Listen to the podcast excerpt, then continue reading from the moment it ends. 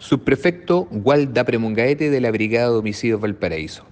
Se informa que el día de ayer en horas de la tarde, la Fiscalía Local de Quillota solicitó que personal de esta brigada especializada concurriera hasta la citada comuna tomando en consideración que en un domicilio de Villa Los Paltos existía el cuerpo de un hombre sin vida. Asimismo, solicitó que personal de esta brigada concurriera hasta el hospital de Quillota, lugar donde existían dos ciudadanos chilenos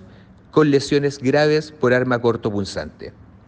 Una vez en el lugar, se realizó el trabajo de sitio suceso, logrando establecer nuestro médico criminalista que la víctima en la región torácica abdominal presentaba 48 heridas cortopulsantes penetrantes,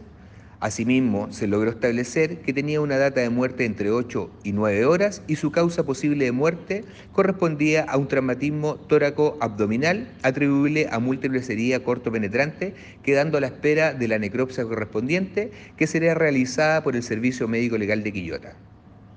Se estableció que ayer en horas de la tarde las víctimas compartían en su domicilio ubicado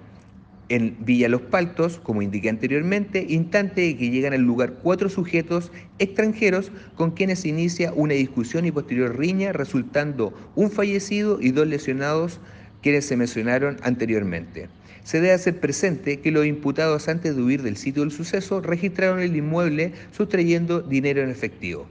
De lo anterior, y a través de las diligencias realizadas por la Brigada Homicidio Valparaíso, se logró la detención fragante de los imputados, quienes corresponden a cuatro sujetos de nacionalidad venezolana, todos mayores de edad. Se hace presente que se realizaron las consultas a los sistemas de residentes extranjeros institucionales, donde los cuatro ciudadanos venezolanos se encuentran de forma irregular en el territorio nacional.